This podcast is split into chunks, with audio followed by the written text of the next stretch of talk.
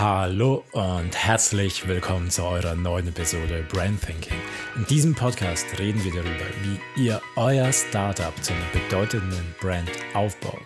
Ich bin euer Host Andreas Roppel und als Brand Strategist unterstütze ich Startups, sich von der Masse abzuheben Heute bei mir zu Gast ist die liebe Mimi Sewalski, Geschäftsführerin des großen Avocado Stores, dem grünen Konkurrenten zu Amazon, wie sie es selbst sagen. Mimi selbst hat einen sehr, sehr interessanten Lebenslauf, angefangen damit, dass sie eigentlich Soziologie und Kriminologie studierte und heute für den größten europäischen Marktplatz für nachhaltige Produkte verantwortlich ist. Wie es dazu kam, wie Avocado Store selbst gewachsen ist und weiterhin wächst, wie sie es geschafft haben, eine aktive Community aufzubauen und zu begeistern, das alles und noch viel, viel mehr in dieser Episode. Ich wünsche euch ganz, ganz viel Spaß und lernt fleißig. Kleine Anmerkung, die Qualität, also wir hatten ein bisschen Verbindungsprobleme, aber keine große Rede wert. Nach ein paar Minuten legt er sich wieder, von daher bleibt im Ball und lernt fleißig.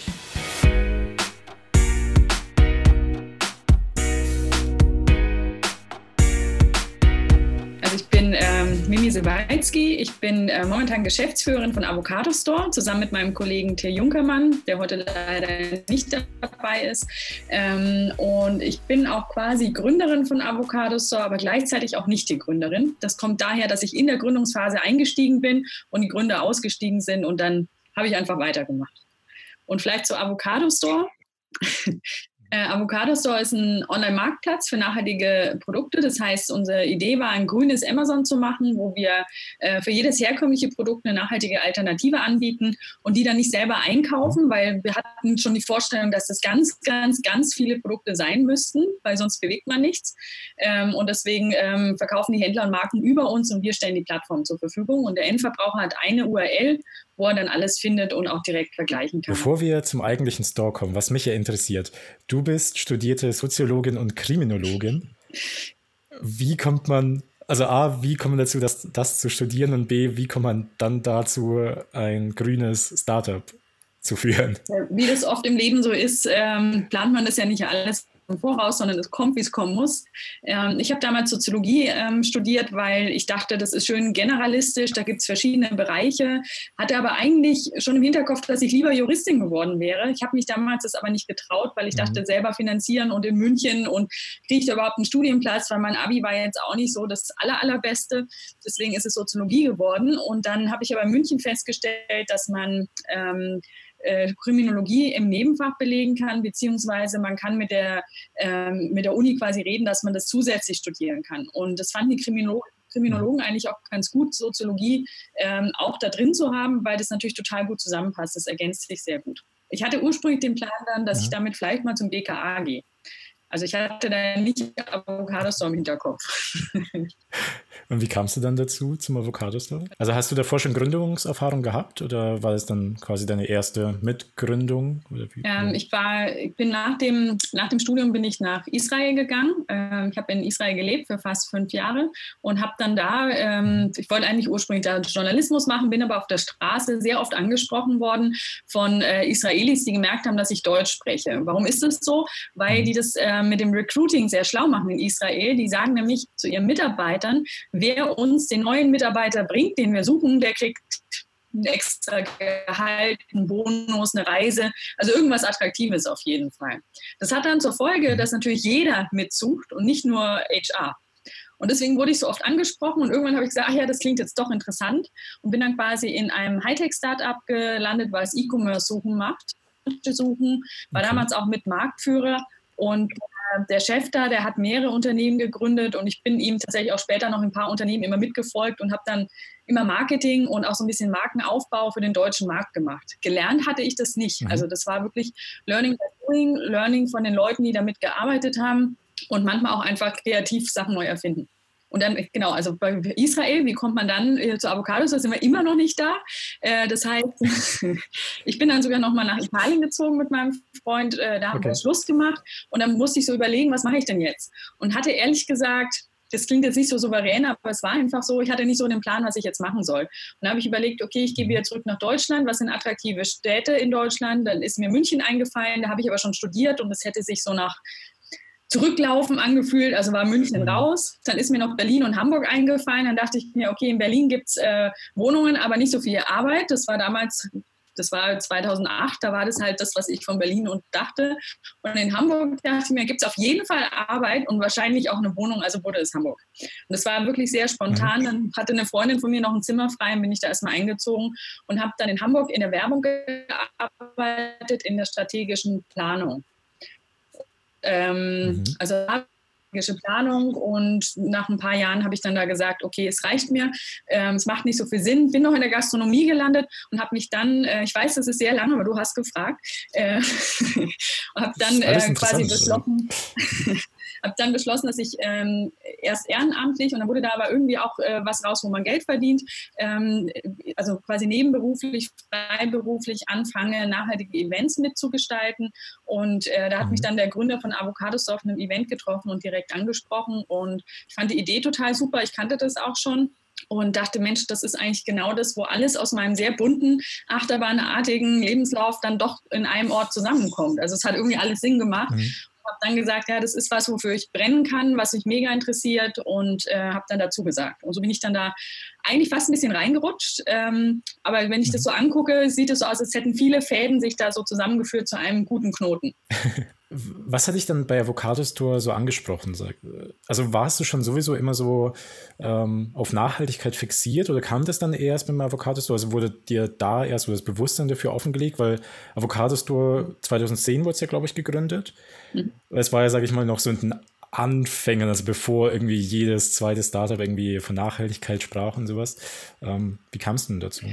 Also ich habe eigentlich schon ähm, als Kind da mir viel Gedanken gemacht. Ich bin 1980 geboren. Das heißt, ich war schon alt genug mitzubekommen, was es heißt, saurer Regen und Waldsterben. Also es war ja Ende der 80er in Deutschland äh, überall in den Medien. Und als ich in der, ich glaube, zweiten Klasse war, Ende der, Ende der zweiten, Anfang der dritten, habe ich mit einer Freundin in der Nähe von Hannover, da bin ich groß geworden, äh, angefangen, einen Club der Mülleimer zu gründen. Das heißt, wir haben zusammen mit so einem Bollerwagen sind wir durchs Dorf, das war in der Nähe von Langenhagen, äh, also wo der Flughafen auch ist, ähm, und wir haben Müll gesammelt und wir haben erstaunlich viel gefunden und das war ein kleines, niedliches, ordentliches norddeutsches Dorf. Ne? Also das war jetzt nicht irgendwie, äh, irgendwie das Ghetto in Berlin, sondern also es war echt erstaunlich, was man da gefunden hat. Und zeitweise haben dann bis zu 100 Kinder mitgesammelt.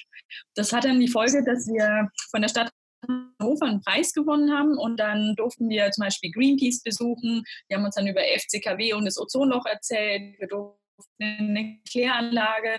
Das heißt, ich habe da relativ früh sehr viel Infos bekommen und ähm, mich hat das eigentlich nie losgelassen. Dann sind wir nach Bayern umgezogen und mein Opa, der war, äh, hatte als Hobby die Jagd und äh, hatte auch mal Hunde, Jagdhunde. Das heißt, ich war auch viel in der Natur. Ich bin dann wirklich richtig auf dem hatte immer so das Gefühl, man muss die Natur schützen und retten. Also es war immer so eine Bedrohung im Hinterkopf und ich glaube, das hat mich geprägt. Und ich habe es meistens immer so als Hobby gesehen. Es hat lange gedauert, bis ich verstanden habe, dass man das zum Beruf machen kann. Aber ich glaube, auch damals wäre das viel schwieriger gewesen, zum Beruf zu machen, als es jetzt vielleicht heute ist. Ja, ich hatte auch überlegt, Biologie zu studieren und das habe ich mir nicht getraut, weil ich in Mathe immer so schlecht war. Und dann äh, dachte ich, okay, dann ist es vielleicht schwierig mit der Biologie und habe mich dann halt für die Soziologie entschieden. Aber das wäre durchaus auch ein Weg gegangen, also gewesen, den ich gern gegangen wäre, theoretisch zumindest. Ja, aber es hat sich ja zum Glück alles irgendwie gut zusammengefunden, wie du gesagt hast. Ne? Wie lang gab es denn schon Avocado Store, als du hinzugekommen bist? Also Avocado Store war gerade live mit der, mit der Software. Also das vielleicht äh, zum Hintergrund, man konnte damals keine Marktplatzsoftware irgendwie kaufen. Mhm. Das hatte zur Folge, dass äh, man das selber bauen musste. Und äh, das dauert natürlich eine Zeit lang, vor allem wenn noch nicht so viel Budget da ist. Also es war in der Gründungsphase sehr wenig Geld da. Mhm. Das heißt, äh, zwei Entwickler haben im Grunde äh, mit der Ansage, machen das wie Amazon von der Funktionalität, ähm, vielleicht ungefähr so ein Dreivierteljahr Zeit gehabt. Und äh, das war der Moment, wo ich rein bin. Da waren quasi äh, die Software war online, vielleicht die ersten paar Produkte online und meine Aufgabe war es im Grunde, äh, neue Produkte, Marken und Händler auf den Marktplatz zu kriegen, was dann auch mhm. sehr gut funktioniert hat. Aber das war so, deswegen haben die mich dazugeholt, weil die gemerkt haben, ähm, ich kenne mich ganz gut aus in der Branche, ich kenne viele Marken und äh, also ganz ehrlich, Kaltakquise ist ja nicht jedermanns Sache, aber wenn das für eine gute Sache ist, äh, habe ich persönlich überhaupt gar kein Problem damit und kann mhm. da sehr viel, sehr gerne auch Kaltakquise machen. Und das habe ich dann eigentlich das erste halbe Jahr bei Avocado Store äh, so 40 Stunden die Woche gemacht. Klingt nach einer echt großen Herausforderung. Mhm.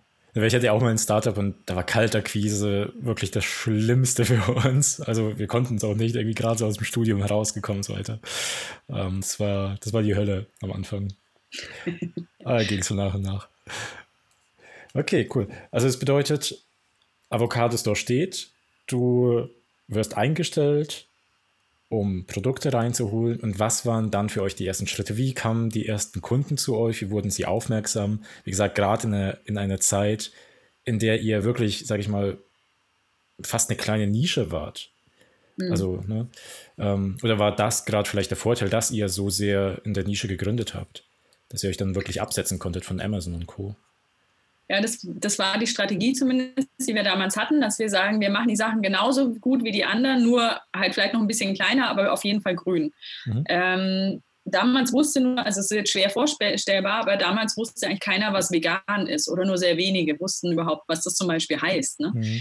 Also ich weiß nicht, wie oft ich das früher erklären musste, also auch den Freunden oder der Familie und die dann so, was, was ist das nochmal? Und heute weiß das ja fast jedes Kind. Ne? Ja. Das ist nur mal so als Beispiel am Rande. Ähm, was uns sehr geholfen hat, war, wir haben sofort ähm, angefangen, uns für Preise und sowas zu ähm, bewerben. Und wir sind mhm. dann Startup des Jahres geworden, 2010 und haben den Gründerpreis gewonnen. Da waren dann wieder Preise dran angebunden, zum Beispiel Beratung von Jung von Matt oder äh, eine mhm. Kooperation mit der Zeit Online. Ähm, und das war eigentlich das, was uns die ersten Kunden gebracht hat und auch Bekanntheit gebracht hat.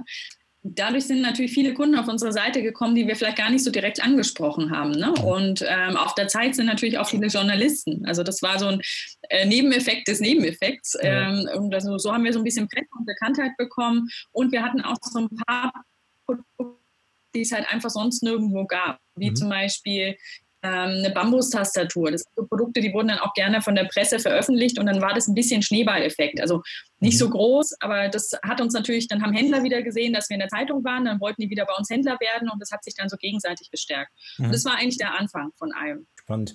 Ähm, wie habt ihr aber ganz, ganz am Anfang, weil das Problem kenne ich auch. Es gibt ja gerade bei Marktplätzen immer so ein bisschen Henne-Ei-Problem. Ähm, wie habt ihr Händler davon überzeugt, dass sie zu euch kommen? Mhm. Also wir hatten das Glück, dass wir relativ am Anfang schon ein paar ähm, größere hatten, die auch ein bisschen bekannter waren, also zumindest in der Branche. Und ich glaube, was auch ganz gut war, dass ich immer gesagt habe, was man zusammen erreichen kann und dass da auch ein dass ich auch daran glaube, dass ein gesellschaftlicher Umbruch kommen wird und wie viele Leute eigentlich gerne nachhaltiger kaufen wollen und niemand weiß, wo man die Sachen findet. Und das hat dann schon auch manche überzeugt. Und ich glaube, was eigentlich dann das Aller, Allerwichtigste war, die Hürde durfte nicht groß sein. Also es war damals einfach total easy, bei Avocado Store sich anzumelden und die Produkte hochzuladen. Und das, also man konnte innerhalb von einer halben Stunde mit seinen Produkten halt online sein. Und das war natürlich auch hilfreich, weil man konnte halt einfach mal die halbe Stunde investieren. Das war kein großer Verlust, wenn es dann doch doof gewesen wäre. Also was euch eigentlich dann in dem Sinne verbunden hat, ist ja wirklich, sage ich mal, eine gemeinsame Mission, die euch dann irgendwie ja. äh, stark gemacht hat, ja. Und das ist auch ähm, in, der, in der, ich will jetzt nicht sagen Öko-Branche, weil das Wort Öko, da denken immer alle irgendwie an Achselhaare und gute Klamotten und so. Äh, Nachhaltigkeit ist leider auch so total overused. Ähm, ich habe leider auch kein anderes Wort. Ähm, aber was diese ja, es ist ja schon irgendwie eine Community der Weltverbesserer. Also das sind auch mhm. echt oft Menschen, die vielleicht mal im Konzern gearbeitet haben und gesagt haben, genau das will ich eben nicht mehr und die offen sind für neue Ideen und Alternativen. Und das ist dann von daher für mich als äh, Akquise-Girl quasi wirklich auch eine dankbare Zielgruppe gewesen. Es mhm. ist natürlich ein, äh, einfacher, als wenn man dann äh, irgendwie zum großen Konzern hingehen müsste, ne? weil das waren ja Leute, die per se schon offen waren für was Neues und ja auch den Markt verändern wollten und immer noch wollen. Stimmt, ja, also muss sagen, die Community in dem Sinne, in dem Bereich ist ja deutlich gewachsen seit 2010. Ja. Ähm, ja. da, ist, da sind die Menschen jetzt viel, viel offener da gegenüber. Geht halt dafür, gerade bei Unternehmen, finde ich persönlich ein anderes Extrem über, dass sich irgendwie mittlerweile jedes Startup irgendwie nachhaltig nennt, nur weil es jetzt irgendwie T-Shirts aus Bio-Baumwolle herstellt. Ähm, ja. Aber dafür halt trotzdem Ressourcen verschwendet werden. Also nur weil ich irgendwie ja. ein neues Startup mache mit einem neuen Produkt, heißt das ja nicht, dass ich jetzt die Welt verbessere. Aber ja, das ist auch das Problem ähm, bei der Nachhaltigkeit, dass, dass es eben, es gibt nie dieses Schwarz-Weiß oder Ja, Nein. Das, mhm. das muss immer im Kontext ganzheitlich gesehen werden. Und das ist halt dann auch total schwierig für den Verbraucher. Auf einer Webseite steht dann, ja, wir sind nachhaltig, aber warum und genau und wieso, da muss man schon auch ein paar Infos haben. Ja, vor allem, wie weit nachhaltig. Also eben, wie gesagt, also das stört mich halt irgendwie bei vielen, dass sie einfach nur hinschreiben, ja, wir sind bio und damit aber auch nachhaltig, ihre Produkte aber irgendwie trotzdem aus China herschiffen lassen. Ähm, das ist irgendwie auch nicht Sinn der Sache, oder wie denkst du darüber? Ja, es kommt immer darauf an, was es für Produkte sind und was der Gesamtimpact ist. Mhm. Also ich würde das jetzt nicht schlecht machen. Also mir fällt ein Beispiel ein, ähm, die Bambuszahnbürsten, ähm, vielleicht auch jetzt nicht alle, aber wenn äh, klar es ist eine Firma mit Bambuszahnbürsten, wo der Bambus äh, aus, aus, einer, aus gutem Anbau kommt, mhm. dann kann es das schon wert sein, den hierher zu holen, weil er trotzdem immer noch haben diese Zahnbürsten einen höheren Impact auf, auf kommt auch darauf an, auf was, auf CO2 oder auf Plastik oder was auch immer einem dann da wichtig ist, mhm. als vielleicht äh, normale Zahnbürste. Klar. Und dann kommt es auch auf die Menge an. Ne? Also man kann, man kann da, ich, ich kenne jemanden, der beim TÜV arbeitet und ähm, so Aufgaben hat, wie also nachzugucken, ob jetzt Nespresso-Kapseln wirklich schlechter sind als normaler Kaffee. Und das ist, oft ist es Mathematik, oft kommt es einfach, sind so Kleinigkeiten, wie wir es ausmachen, wie schwer ist die Verpackung und wie schwer ist sie nicht, wie viel passen in einen Container und ähm, geht es im Schiff, geht es per Flugzeug, mhm. aber vielleicht auch so Sachen, keine Ahnung, bei der Zahnbürste, wie dick sind die Borsten. Und das, ähm, da, da haben wir als Verbraucher eigentlich keine Chance, wirklich allgemeingültige Aussagen zu treffen und das macht es ja dann so schwierig. Mhm. Glaubst du, dass es dann viele auch ähm, von vornherein irgendwie überfordert, nachhaltig zu denken, weil die eben gar nicht wissen, wo die anfangen sollen, weil es eben nicht dieses Schwarz und Weiß gibt, sondern irgendwie ist alles irgendwie richtig, aber auch gleichzeitig irgendwie verkehrt? Ja, also ich glaube, ganz am Anfang gibt es welche, die dann sagen, ja, ist mir irgendwie alles so kompliziert, ich kaufe einfach das, worauf ich Lust habe. Mhm. Ähm, es gibt aber auch die, die wirklich lange probiert haben und dann resignieren.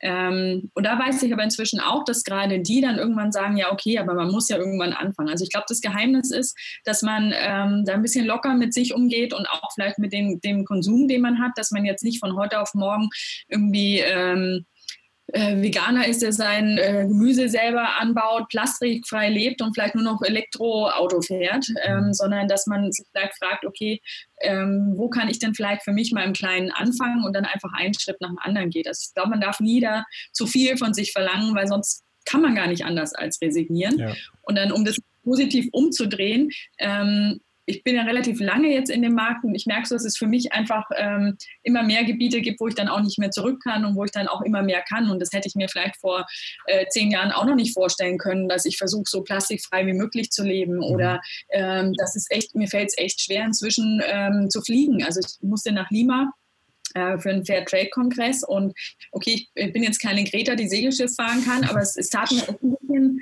weh, so weit zu fliegen. Oder mhm. also vor allem innerhalb Deutschlands bin ich sowieso noch nie geflogen. Äh, wenn dann ist es für mich eher so, muss man denn wirklich, wenn man jetzt zum Beispiel von Hamburg nach Venedig geht, da kann man auch mit dem Zug fahren. Es kostet vielleicht ein bisschen mehr Zeit, aber muss man da wirklich fliegen? Ja. Und solche Sachen äh, kann ich jetzt viel klarer, schneller und lauter beantworten als vielleicht vor ein paar Jahren. Hm. Es hängt wahrscheinlich sehr, sehr stark mit Werten zusammen, also die man für sich als Mensch einfach auch sich setzt. Also eben, ja. dass man da einfach, sage ich mal, so, so gewisse, in Anführungszeichen, sich Wände aufstellt, in denen man sich dann aber innerhalb derer man sich dann irgendwie bewegt. Also wenn ich sage, ich möchte jetzt irgendwie eben nachhaltiger leben, bedeutet es für mich, ich hinterfrage eben auch, so wie du, muss ich da jetzt unbedingt das Flugzeug nutzen, geht es nicht auch mit dem Zug. Ja, ja. Absolut. Ja, ich ich glaube auch, dass ähm, durch die Fridays for Future Bewegung einfach auch so ein bisschen klar wurde, dass man dem, ich nenne es jetzt mal das System ähm, oder dem Staat vielleicht nicht blind vertrauen kann, sondern dass gerade Menschen, die Kinder haben, haben irgendwie so gemerkt, okay, der Planet ist anscheinend wirklich in Gefahr und ich bin die Generation, die das mit verursacht hat und irgendwie auch nichts dagegen getan hat. Und jetzt sind da die Kinder, die auf die Straße gehen und ich finde schon, dass die Elterngeneration und auch Großelterngeneration sich fragen muss, warum haben wir das alles verpennt? Weil ich habe vorhin schon erwähnt, in den 80er Jahren haben wir schon über Waldsterben und alles Mögliche und Ozonloch und, und Schmelzen äh, der Eisberge gesprochen. Also mhm. warum haben wir es nicht schneller kapiert? Und ich glaube, das ist jetzt eigentlich in ein bisschen in den Köpfen passiert, dass irgendwie klar wurde, okay, also zum einen müssen wir das machen. Und zum anderen gibt es jetzt plötzlich auch einen Riesenmarkt, der ja auch wirklich Alternativen anbietet. Das war halt vor 30 Jahren noch nicht ganz so doll da. Da mhm. tat Nachhaltigkeit schon etwas weh. Ja, man hatte halt auch viele Ressourcen, das war noch nicht so offensichtlich, nehme ich an. Deswegen war es halt, ja. glaube ich, für viele einfach viel Gelaber ohne wirklichen Inhalt. Im Sinne von, ja, ja, die Polarkappen schmelzen und Wald stirbt aus, es ist doch noch genug Wald da. es haben viele auch einfach nicht geglaubt. Mhm. Also ich glaube sogar Wissenschaftler, die es nicht geglaubt haben. Heute gibt es Politiker, die es nicht auch. glauben. Von ja. daher. ja. Ähm, was mich aber interessieren würde jetzt bei euch, um wieder zur Avocados-Tour verstärkt zurückzukommen, wenn ihr jetzt von grünen Produkten redet, was bedeutet für euch grün? Also ihr habt ja so zehn Kriterien, nach denen ihr ähm, Produkte bewertet. Mhm. Kannst du dazu irgendwie ein bisschen mehr erzählen? Mhm. Ähm, ja, also ich habe es ja vorhin schon mal so ein bisschen gesagt, Nachhaltigkeit ist ein wahnsinnig schwammer, schwammiger Begriff. Also es gibt kein Ja, Nein, Schwarz-Weiß, richtig oder falsch.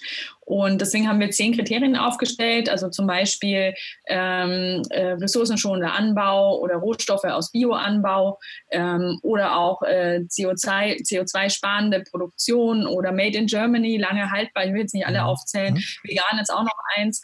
Ähm, wir haben kein Produkt, was alle zehn erfüllt und es muss eigentlich mindestens eins wir hoffen meistens, dass es zwei sind, aber wie gesagt, die Ausnahmen bestätigen die Regeln. Zwei Kriterien sollten eigentlich erfüllt sein. Mhm. Ähm, jetzt bin ich mal ein Beispiel. Wir hatten jemanden, der hat einen äh, aus Bioplastik hergestellten To-Go-Becher gemacht. Dazu eine Vorrichtung im Becher, wo man eine Kapsel einlegen kann, die natürlich auch aus Bioplastik war. Und in der Kapsel war super biozertifizierter Tee. Also sind mhm. mehrere Kriterien erfüllt. Ne? Also äh, ressourcenschonend, äh, es ist ähm, äh, biozertifiziert, also der Tee ist auch aus ähm, äh, biozertifizierten Anbau gewesen. Also eigentlich hätten wir es online nehmen müssen, wenn man auf die Kriterien schaut. Mhm. Wir haben es nicht gemacht, äh, aus zwei Gründen. Zum einen sagen wir immer, ähm, es muss die bessere Alternative zum herkömmlichen Produkt sein. Und für uns ist einfach eine normale Wassertasse oder normaler Glas-to-go-Becher immer noch besser als diese Kapselgeschichte, weil die insgesamt einfach viele Ressourcen verbraucht. Also das, man braucht es nicht, um Tee zu trinken. Es ist ein, mhm. eine Ressourcen, ein Ressourcenverbrauch, der eigentlich unnütz ist für den Zweck, den er dann erfüllt. Mhm. Äh, und zum anderen ist eigentlich unser verstecktes elftes Kriterium, ähm, ist der gesunde Menschenverstand. Also das, das klingt jetzt so ein bisschen ja, vielleicht ein bisschen hart, aber im Grunde fragen wir uns wirklich immer, ähm, macht es Sinn? Ja. Also es ist so ganz profan. Ähm, und da gibt es manchmal bei uns auch Diskussionen und weil uns diese zehn Kriterien auch, also weil die so eine Schwammigkeit haben, funktionieren die gut. Also Schwammigkeit kann durchaus positiv sein, mhm. aber wir wollen ja trotzdem viel Orientierung geben. Deswegen machen wir unsere Entscheidungen auf der Seite am Produkt sehr, sehr trans transparent. Also da steht genau, welches Kriterium erfüllt ist mhm. und da steht auch drin, warum es erfüllt ist. Und äh, weil uns das immer noch nicht reicht, haben wir gesagt, okay, jeder Kunde kann auf unserer Seite bei den Produkten ähm, auch kommentieren und Fragen stellen und auch kritisieren. Mhm. Äh, letzteres passiert nicht so wahnsinnig oft, aber ab und zu passiert es und es war immer ähm, sehr ergiebig, weil man ja direkt auch mit dem Produzenten oder der Marke ja auch kommuniziert oft. Also wir haben zumindest viele Marken auch, die direkt bei uns verkaufen. Und wenn dann ein Kunde schreibt, also ich finde nicht, dass das nachhaltig ist, weil die Marke XY kann das auch noch, also ich zum Beispiel, dann weiß auch der Hersteller, okay, da ist noch Luft nach oben. Und wenn er glaubwürdig und authentisch vom Kunden sein will, muss er das halt auch noch verbessern und auch nachhalten, also und zeigen, warum er es verbessert hat. Und das ist eigentlich den Weg, den wir gehen. Das klingt ein bisschen anstrengend. Also Nachhaltigkeit ist aus meiner Sicht auch immer ein Diskurs. Mhm. Ähm, aber man kann halt anhand von unseren zehn Kriterien auf jeden Fall eine sehr, sehr gute Orientierung geben und den Diskurs überhaupt mal anfangen. Weil sonst hat man Leute, die sagen, das ist ganz klar weiß und andere sagen, es ist ganz klar schwarz. Mhm. Aber es gibt halt mehr als schwarz und weiß in dieser Welt und das wollen wir halt aufzeigen, sodass auch jeder Mensch sich da selber auch ein Bild machen kann und eine Meinung und sagen kann, okay, ich bin jetzt vielleicht schon einen Schritt weiter in der Nachhaltigkeit, mir reicht es nicht. Und jemand anders sagt, ja, okay, das ist für mich immer noch besser als vielleicht die normale Zahnbürste, mir reicht es jetzt und ich fange jetzt einfach hier mal für mich an. Mhm. Das bedeutet, bei euch ähm, spielt aber die Community wirklich eine sehr, sehr große, bei eure, äh, sehr, sehr wichtige Rolle bei eurer Marke. Ähm, wie handhabt ihr das mit ihr? Also im Sinne von, äh, also legt ja auch da großen Wert auf die Kommunikation zwischen euch und der Community. Also haben die auch wirklich Mitbestimmungsrecht im Sinne von, wenn jetzt genug Leute sagen, nee, ich finde nicht, dass es nachhaltig ist, dann fliegt das äh, Produkt auch bei euch raus? Also das reicht schon, wenn einer das sagt. Okay. Dann gucken wir uns das genau an und ähm, antworten dieser Person auch oder die Marke oder wir alle. Also äh, wir als Avocado Stores kann auch sein, dass ähm, vielleicht äh, jemand von meinen Kollegen antwortet und ich dann aber nochmal einen anderen Blick habe. Dann würde ich das auch nochmal hinterher schieben ähm, und die Marke vielleicht auch. Und also es reicht wirklich schon eine Meinung. Es hat sich ein bisschen von der Seite auf ähm, Social Media verschoben. Also mhm. früher war das ein bisschen mehr bei uns auf der Seite. Es lag auch daran, dass auf der Startseite die letzten Kommentare immer gezeigt wurden und jeder das sofort lesen konnte. Ähm, und dann haben wir aber gemerkt, dass immer mehr auf Facebook und vor allem heute jetzt auch auf ähm, Instagram und bei uns auch auf Pinterest passiert. Und ähm, erstaunlicherweise relativ wenig ähm, Kritik also da, ich würde mir fast immer noch ein bisschen mehr Kritik wünschen. Mhm. Äh, ist oft eher Bestärkung, also zumindest jetzt so in den letzten zwei Jahren. Und auch irgendwie oft so Feedback, endlich habe ich da eine Alternative gefunden oder krass, was es schon gibt. Mir war gar nicht klar, was es schon alles in nachhaltig gibt. Also eher in die Richtung gerade. Mhm. Ja, spannend. Also ihr holt wirklich auch immer mehr Leute dann auch irgendwie damit ab. Also ihr zeigt ihnen, wie einfach es sein kann, also in Anführungszeichen einfach auch mal andere Alternativen auszuprobieren. Ist das für euch ja, so die Möglichkeit wirklich zum Wachsen? Ähm, ja, das alleine würde wahrscheinlich nicht reichen, aber wenn wir uns jetzt angucken, wie wir uns positionieren, ist es ja schon so, dass auch die Großen wie in Amazon, Zalando, About You, Otto, dass die schon alle auch ein bisschen in die grüne Richtung jetzt gehen. Mhm. Und zumindest nach außen hin. Es ist auch nicht alles Gold, was glänzt. Also ich bin dankbar über jeden Schritt, der da gegangen wird. Das war genau das, wo ich hin wollte, dass ich irgendwann dachte, Nachhaltigkeit äh, soll im Mainstream sein. Es soll keine Nische mehr sein. Mhm. Ähm, für den Verbraucher, Verbraucher ist es halt verwirrend, wenn da Pressemitteilungen rausgehen, was da jetzt alles nachhaltig ist. Das ist natürlich schwer nachzuprüfen für den Verbraucher. Mhm. Ähm, also zu deiner Frage, für uns ist einfach weil wir vielleicht auch selber Teil dieser Szene sind, glauben wir, dass wir einfach viel schneller und besser sind, zu inspirieren und Trends zu zeigen, weil es bei uns einfach authentisch ist. Mhm. Und ähm, wir wissen auch, welche Marken wirklich grün sind und wir können auch noch kleinere Perlen vielleicht zeigen und präsentieren, ähm, während bei den großen natürlich auch nur erfolgreiche Marken aufgenommen werden, die dann natürlich den ganzen KPIs auch entsprechen. Ne? Mhm. Und das ist eigentlich unser Vorteil, dass wir so inspirieren können noch. Mhm. Mm, was bedeutet denn für dich selbst Inspiration? Äh, also ist für euch die Inspiration einfach nur dadurch, dass ihr eben die Produkte selber habt und darüber schreibt oder ähm, nehmt ihr die Community auch aktiv auf eine Reise mit und zeigt ihnen, wie man sich umstellen kann für eine nach, also nachhaltigere Lebensweise? Also das äh, fängt ganz klein an, indem wir ihnen einfach zum Beispiel zeigen, welche Produkte neu sind. Also wir haben zum Beispiel oft auf Instagram zeigen wir, wenn die neuen Herbstsachen da sind, was an Neuigkeiten da ist oder wenn ich auf der Fashion Week bin. Und da letztes Mal zum Beispiel gab es plötzlich Turnschuhe, die es aus recycelten Apfelschalen gemacht wurden. Dann zeigen mhm. wir das sofort, einfach um auch so ein bisschen ähm, die Innovation auch ähm, zu zeigen. Es geht aber auch wirklich bis hin zu auf der Seite ähm, über Materialien zu reden und Siegel und sowas. Mhm. Also ähm, ja, wir machen auch zum Beispiel Fotostrecken, die äh, eigentlich auf den ersten Blick vielleicht gar nicht nach Öko aussehen. Das ist auch der Trick dann dabei. Mhm. Äh, und sagen dann, und das sind die und die Marken und die können übrigens das und das. Und wir gehen auch auf die Bedürfnisse ein. Also wir haben zum Beispiel eine große ähm, Welle gehabt an veganen Kunden, denen vielleicht gar nicht so wichtig war, wie nachhaltig das Produkt war oder ist, sondern eher wichtig war, dass es wirklich vegan ist. Mhm. Und ähm, das fand ich eigentlich ganz spannend, weil wir ja eigentlich eher aus der Nachhaltigkeit kommen und vegan nicht so im Vordergrund stand. Sind auch, wir haben auch Lederprodukte und Wollprodukte bei uns mhm. ähm, und sind da halt auch in den Dialog gegangen und haben dann zum Beispiel auch vielleicht mit Leuten, die etwas radikalere Ansichten haben, ähm, super gute Diskurse geführt ähm, ob jetzt wirklich vegan das Einzige ist oder ob man vielleicht in bestimmten Bereichen auch mal eine Ausnahme machen kann oder auch andersrum, auch nachhaltigen Leuten gezeigt, wie wichtig das eigentlich ist, vegan auch mitzudenken. Mhm. Und das ist eigentlich, glaube ich, das, was dann viele inspiriert, weil wir wirklich ernsthaft mit den richtigen Leuten und auch mit den richtigen Produkten anfangen, darüber zu reden. Mhm. Weil du es vorhin mal erwähnt hattest, äh, wollte ich kurz dazu zurück, weil ähm, Pinterest, mhm. und zwar Pinterest ist, glaube ich, so von den sozialen Medien, das weit, weit unterschätzt wird. Wie, wie habt ihr für euch da den Nutzen gefunden und ähm, wie funktioniert es dann für euch? Also ist, es, ist Pinterest für euch erfolgreich?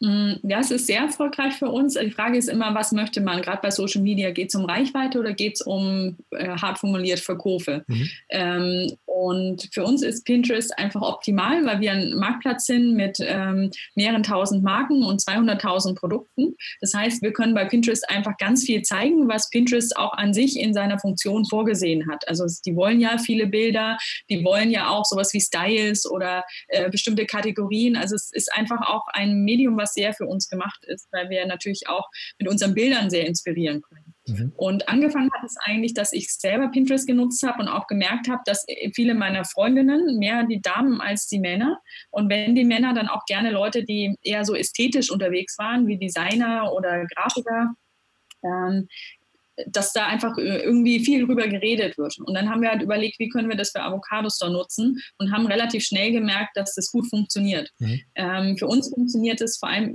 nach Reichweite. Also es gibt ähm, viele Leute, die dann Sachen von uns teilen oder kommentieren oder in ihren Listen aufnehmen. Ähm, es kann aber auch sein, dass wir spezielle Produkte haben, die besonders sind also das kann zum Beispiel eine Designerlampe sein oder so, dass wir die dann tatsächlich auch öfter verkaufen, wenn wir die da gepostet haben, mhm. weil das vielleicht was ist, was die Leute so noch nicht gesehen haben und die sehen das und wenn es dann auch nicht zu teuer ist, dann kaufen die das tatsächlich auch gleich. Mhm. Also es ist so ein bisschen sowohl als auch, aber ein bisschen mehr Reichweite für uns. Und auch Branding. Ne? Also wir können da halt immer wieder zeigen, Nachhaltigkeit tut nicht mehr weh, Nachhaltigkeit ist cool und ähm, man kann richtig tolle Produkte kaufen und dann sind die übrigens auch noch nachhaltig. Also der, der Twist ist eigentlich der, der am besten funktioniert. Ja, spannend, weil für euch ist wahrscheinlich so die mitgrößte Herausforderung, sage ich mal, diese Kommunikation zwischen Öko sein und dennoch Lifestyle-Produkt. Also coole Produkte, von denen man gar nicht erwartet hat, dass sie dann irgendwie ökologisch, ich will nicht sagen wertvoll, aber sie eben äh, nachhaltig irgendwie sind. Ja, genau, das ja. ist es im Grunde, dass wir immer wieder Sachen zeigen, die die Leute einfach haben wollen. Und wenn sie dann hören, dass sie auch noch nachhaltig sind, dann sind sie auch oft bereit, den Preis zu zahlen. Mhm. Und äh, das Vorurteil ist ja immer, Bio ist so teuer oder Nachhaltigkeit ist so teuer. Ähm, das ist inzwischen auch nicht mehr so. Und ich finde auch das Argument oft sehr schwach, weil das manchmal auch von Leuten kommt, die dann in ihren Markenklamotten vor mir stehen, wo ich auch weiß, dass die vielleicht 150 Euro gekostet hat. Ja. Und denke ich mir, ja, für was steht denn Tommy Hilfiger zum Beispiel? Ja. Steht er jetzt nicht gerade für Nachhaltigkeit oder für welche Werte stehen die eigentlich? Ich habe nur Werbeplakate im Kopf, aber wenn mich jetzt jemand fragt, für was steht die Marke, könnte ich jetzt eigentlich nicht groß was sagen. Hm. Und dann sage ich immer, ja, aber die Öko-Jeans, die kostet vielleicht 100 Euro das ist immer noch mehr als vielleicht eine HM-Jeans, aber die steht wirklich für faire Produktion. Du hast richtig Leuten geholfen damit und du rettest die Umwelt damit und ähm, immer noch besser als eine andere Jeans kaufen. Mhm. Und, das, äh, und meistens habe ich die Leute damit dann. Ja, ich habe mich da auch mal unterhalten mit jemandem, die eben auch ähm, eine, also ein nachhaltiges Startup haben.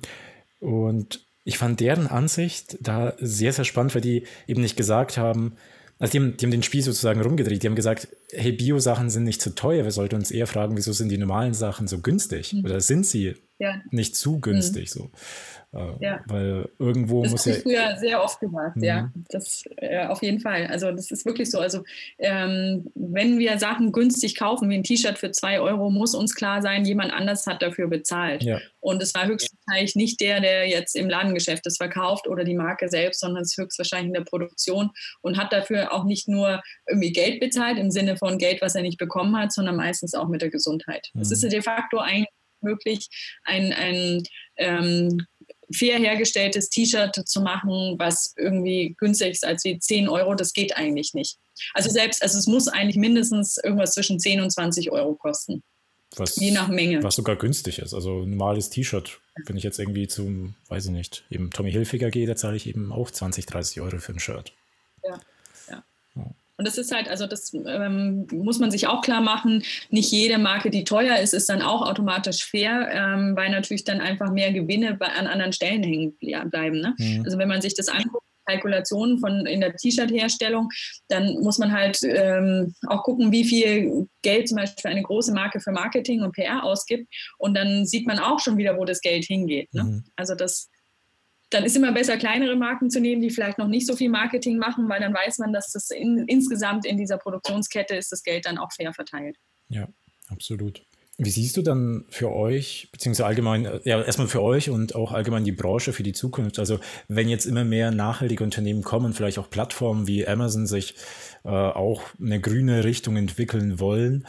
Äh, ich glaube, Jeff Bezos hat ja irgendwie gemeint, bis 2030 oder sowas wollen die ja komplett auf so Zero äh, CO2 und sonst irgendwas sein.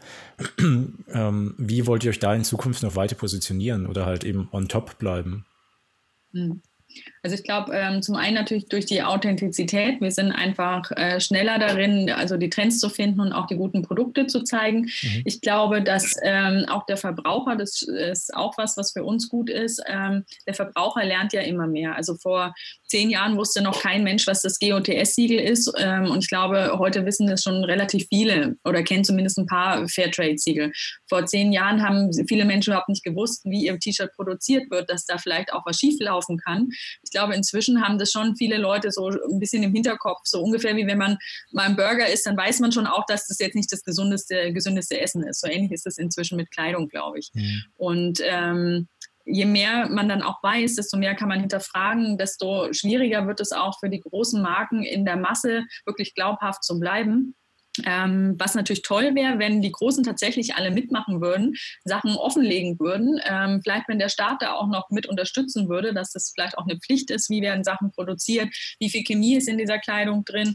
Und dann, glaube ich, ist der Markt eigentlich groß genug für die Kleinen und für die Großen. Und dann ist es genauso eine Positionierungsfrage, wie es vielleicht ja jetzt auch schon ist unter den herkömmlichen. Dann gibt es vielleicht Marken, die teure, elegante Mode verkaufen und andere halt eher die Basics. Mhm. Und ich glaube, da ist dann immer noch genug, ähm, dass die, also jetzt bei den nachhaltigen Marken werden bestimmt einige auch nicht mithalten können, aber die, die professionell gut kommunizieren und ihre Marken aufbauen, das werden auch die sein, die dann auch weiter bestehen werden. Mhm.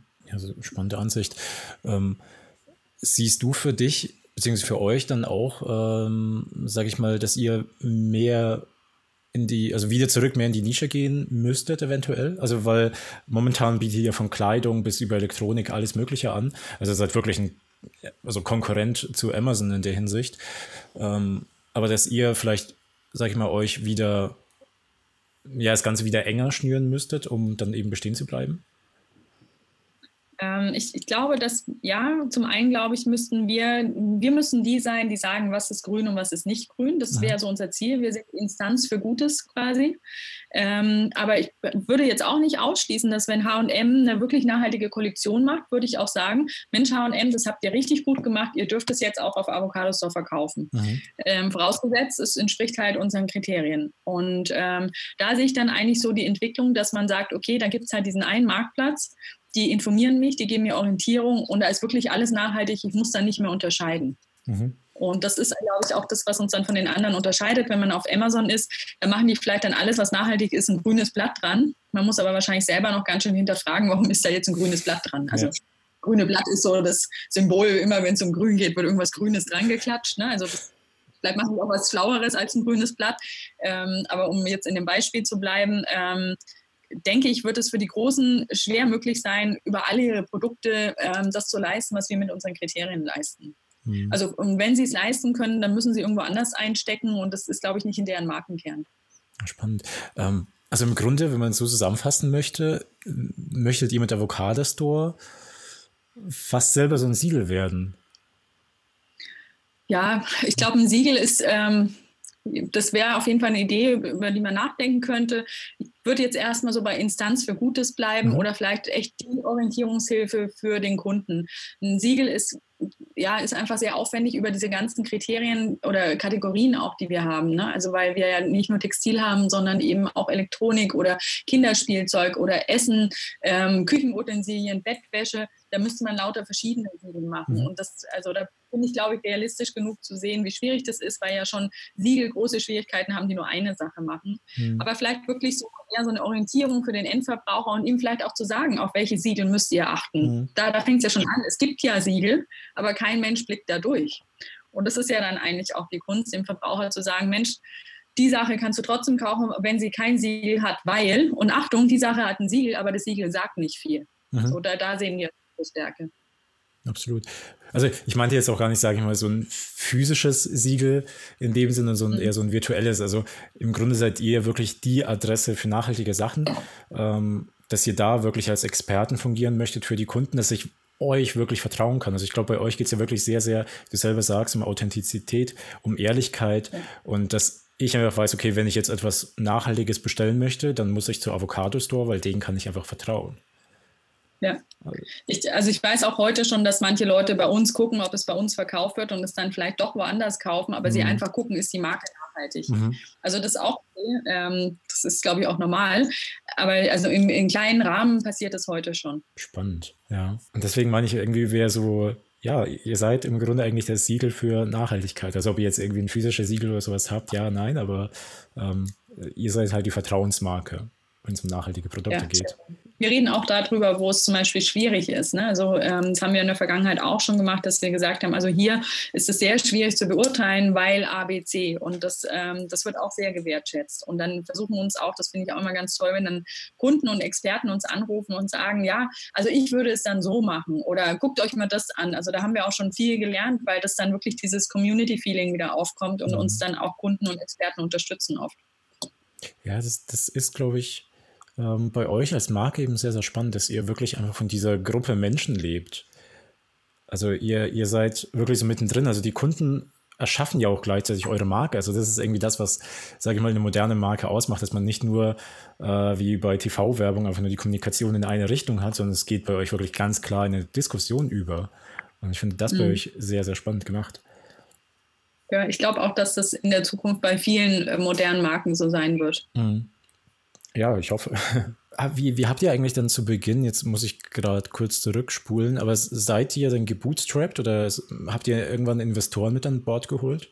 Also wir hatten am Anfang Business Angel, mhm. ähm, die halt so Stammkapital rein haben. Also da war relativ wenig am Anfang und halt, dass man diesen Marktplatz bauen kann. Und dann kamen später Gesellschafter zu uns, die inzwischen, denen gehören wir inzwischen zu 100 Prozent, die haben dann die ähm, Business Angel quasi ausbezahlt, sind selber rein und dann hatte der eine Gründer quasi noch die Mehrheit und der hat die dann später auch abgegeben. Okay. Und also ist vielleicht ein bisschen ungewöhnlich. Keiner der Gründer ist mehr an Bord. Ähm, vielleicht lag das auch daran, dass beide Gründer einfach ähm, schon bei den nächsten Projekten waren und beides nicht so die äh, operativ, operativen Typen waren, sondern einfach schon die, die nächste Idee, die mhm. nächste Vision hatten und die angegangen sind. Ähm, und deswegen war das dann auch ganz gut, dass ich da war, weil ähm, ich halt schon da irgendwie das äh, wirklich auch machen wollte. Mhm. Und hat sich das hat eigentlich dann ganz gut gepasst. Ich bin eigentlich auch deswegen nochmal zurückgegangen, weil mich interessiert ist, äh, gerade eben 2010, wie schafft man es da, eben Business Angels zu überzeugen, weil das ist etwas, also heutzutage ist, glaube ich, relativ einfach, weil Geld ist wirklich genug da, wenn entscheidet es wirklich am Konzept. Aber wie schafft man es 2010 für ein grünes Startup Geld einzusammeln? Also wie kann man da ein Business Angel überzeugen? Ich glaube, ein großer Vorteil war, dass einer der Gründer einfach schon ein bisschen älter war und ähm, auch schon sehr erfahren war und schon andere Sachen erfolgreich gegründet und verkauft hatte. Mhm. Und der hatte zum einen natürlich ein gutes Netzwerk und zum anderen hat er natürlich ein hohes Vertrauen gehabt, weil er halt schon mehrmals erfolgreich war. Mhm. Und dann war es eigentlich relativ leicht, ähm, am Anfang ähnliche Leute nochmal anzusprechen für, wie für andere Projekte, die dann natürlich gesagt haben, ja klar, es hat ja sonst auch funktioniert, sind wir wieder dabei.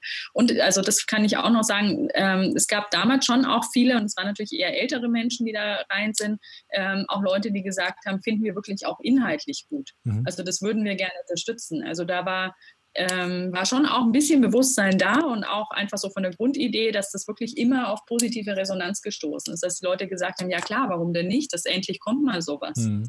Stark. Und es gab ja damals schon, es gab ja schon Ökomode, also Hess Natur, Mars Natur, der Berg, die Reformhäuser, das gab es ja alles schon. Ähm, und das hat ja auch damals schon, und die Weltläden, das hat ja alles äh, noch funktioniert. Also in unseren Köpfen damals war ja schon, das läuft ja, aber es könnte ja noch besser laufen, wenn da jetzt wirklich coole Produkte auch dabei wären und ja. wenn das vor allem online wäre. Also und äh, damals war auch das Thema Marktplatz natürlich ein bisschen on vogue mit Zalando und, und, und Amazon und eBay. Das war schon einfach okay, so Plattform war einfach auch interessant damals. Das heißt, wir haben einmal die Nachhaltigkeit gehabt, dann einmal das Digitale online an sich. Wir mhm. konnten einfach zeigen, da ist ein Markt, der ist nur noch nicht digital. Mhm. Und dann noch als Marktplatz, das waren eigentlich drei Argumente, die dann ganz gut überzeugt haben. Spannend. Mimi, ich glaube, wir müssen langsam so zum Ende kommen. Ne? Leider. Ich glaube, wir könnten uns da noch irgendwie, ich könnte stundenlang Fragen stellen. Lichter mit Löchern. Mich würde aber noch interessieren, wo seht ihr die Zukunft von Avocado Store? Also wir würden schon gerne so ähm, die erste Adresse für nachhaltigen Konsum sein, ähm, vielleicht in Europa, vielleicht sogar irgendwann mal weltweit. Ähm, aber wichtiger als diese äh, geografische Expansion ist uns, dass wir tatsächlich wirklich immer dabei sind, wenn es um neue, nachhaltige, innovative Produkte und Ideen geht und dass man, dass wir die auch quasi ins, ins Volk bringen. Das klingt jetzt so ein bisschen komisch. Ähm, aber das ist eigentlich schon was, was wir auch so verstehen, dass wir so, so eine Art Messenger auch sind. Ne? Wir mhm. entdecken so diese, diese kleinen Trüffel und Perlen und wir sind dann die, die sagen, ähm, hey, liebe alle, guck mal, was es hier gibt. Und dann sagen vielleicht 50 Prozent von liebe alle, cool, das machen wir. Und wenn, also wenn man mal überlegt, wie viel Zahnbürsten wir im Jahr verwenden, also mindestens vier, mhm. äh, also laut Zahnarzt zumindest, ne? wenn man das mal auf, auf sein Leben hochrechnet und sich das mal bildlich vorstellt, was da für ein Plastikhaufen dann vor einem liegt, mhm. kann ich total gut eine Bambuszahnbürste verkaufen, weil ich mir einfach denke, Mensch, so ein Impact, weil dieser Plastikberg fällt einfach weg und dafür gibt es noch die Bambuszahnbürste, die ja auch ähm, mit sehr hohem Anteil ja auch eigentlich ähm, biologisch verwertbar wieder ist. Also mhm. du kannst ja theoretisch die Borsten wegtun und den Rest auf den Komposthaufen tun und die Borsten müssen halt im Plastikmüll. Aber es ist weniger Plastik als zuvor. Und wenn du mich fragst, wo sehe ich die Zukunft, sehe ich uns als, eigentlich als jemand, der einen großen Impact leistet äh, zum Umweltschutz, weil wir die Leute dazu bringen, Produkte zu verwenden, die einen hohen Impact auf den Umweltschutz haben. Mhm. Wollt ihr dann, wenn eventuell auch selber noch Produkte selber herstellen?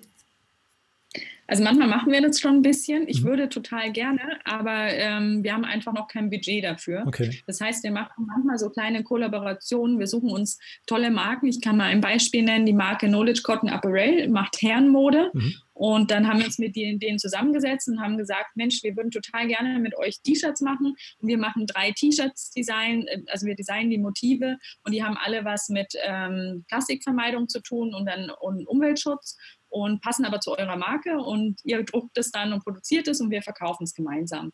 Und ähm, da ist zum Beispiel ein Motiv rausgekommen, Make Love Not Waste, was sehr gut funktioniert hat. Mhm. Einfach auf dann ein für uns perfekt biologisch nachhaltig produziertes T-Shirt gedruckt und mit jedem T-Shirt wurde dann noch was gespendet. Und das ist jetzt eine Beispielaktion und da versuchen wir pro Jahr zwei oder drei zu machen.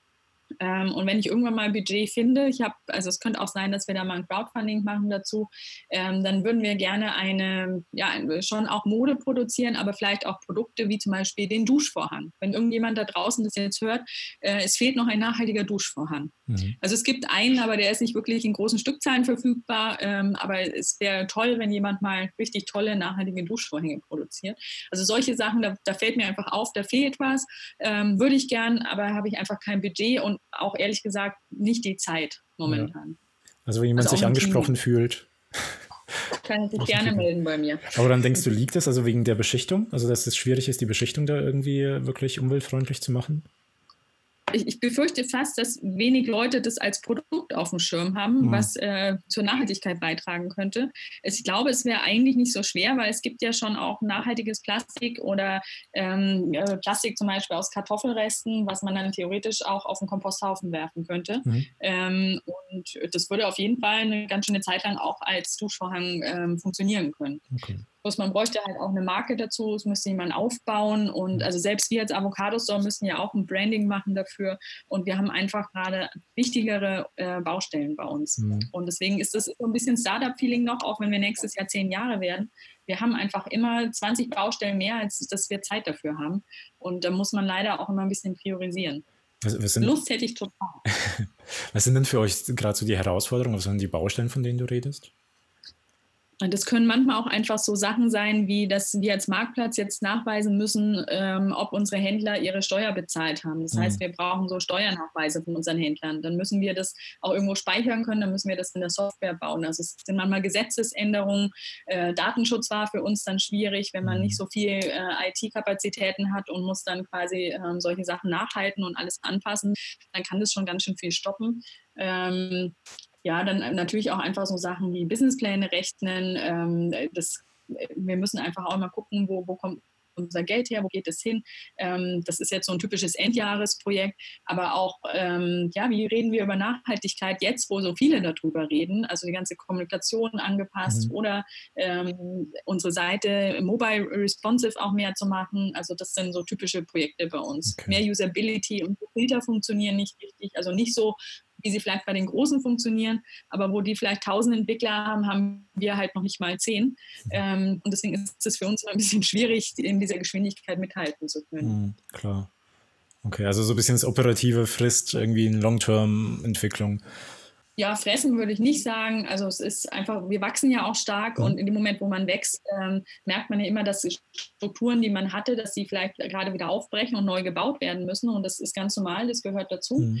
Ähm, bloß wenn man stark wächst, dann ähm, kann man, sieht man das vielleicht manchmal erst, wenn die Struktur schon kaputt ist, dass man eine neue braucht. Ja.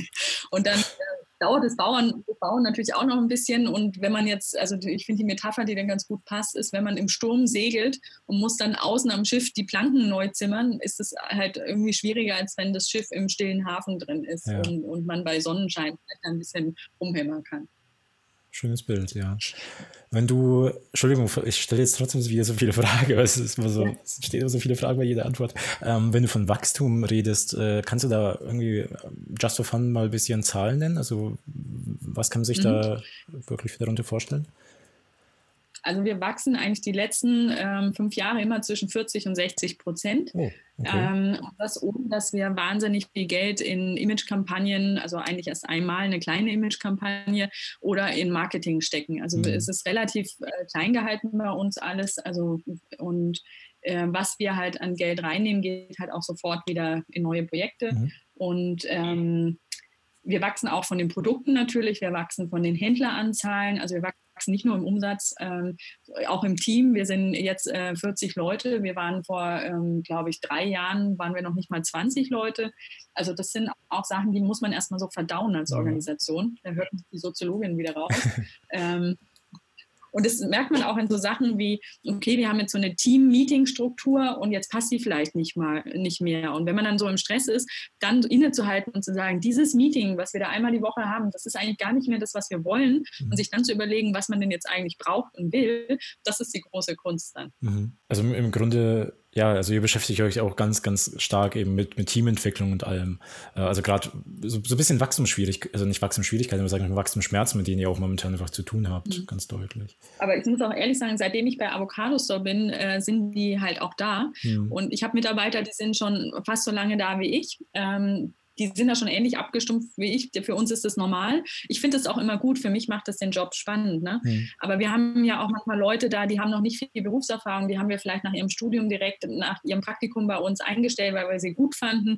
Ähm, für die ist es dann schon manchmal auch ein bisschen erschreckend, wenn sich Sachen so oft ändern, weil sie das vielleicht auch so noch nicht erlebt haben und mhm. vielleicht auch im Studium andere Sachen gelernt haben. Ne? Also man darf auch nicht vergessen, dass vielleicht Berufsanfänger so eine Vorstellung von einem Job haben, weil sie vielleicht mal im Fernsehen gesehen haben oder was der Professor gesagt hat oder man hat vielleicht auch mal bei Otto mal ein Praktikum gemacht und dann kommt man in ein schnell wachsendes Startup-ähnliches äh, Büro rein, dann ist es natürlich was komplett anderes. Ne? Mhm. Also ja. Und das merken wir schon, da, da, müssen wir einfach viel im Dialog bleiben und reden und auch manchmal einfach sagen, nee, äh, pass auf, wenn du das willst, dann musst du eher in einen Konzern gehen. Wenn du das willst, also die Freiheit und die Kreativität mhm. und das Mitgestalten und die Entwicklungschancen, dann bist du bei uns genau richtig. Mhm. Und wer aber jetzt einen Mitarbeiterparkplatz will und das ähm, Weihnachtsgeld, der ist dann vielleicht bei uns eher falsch. Ja.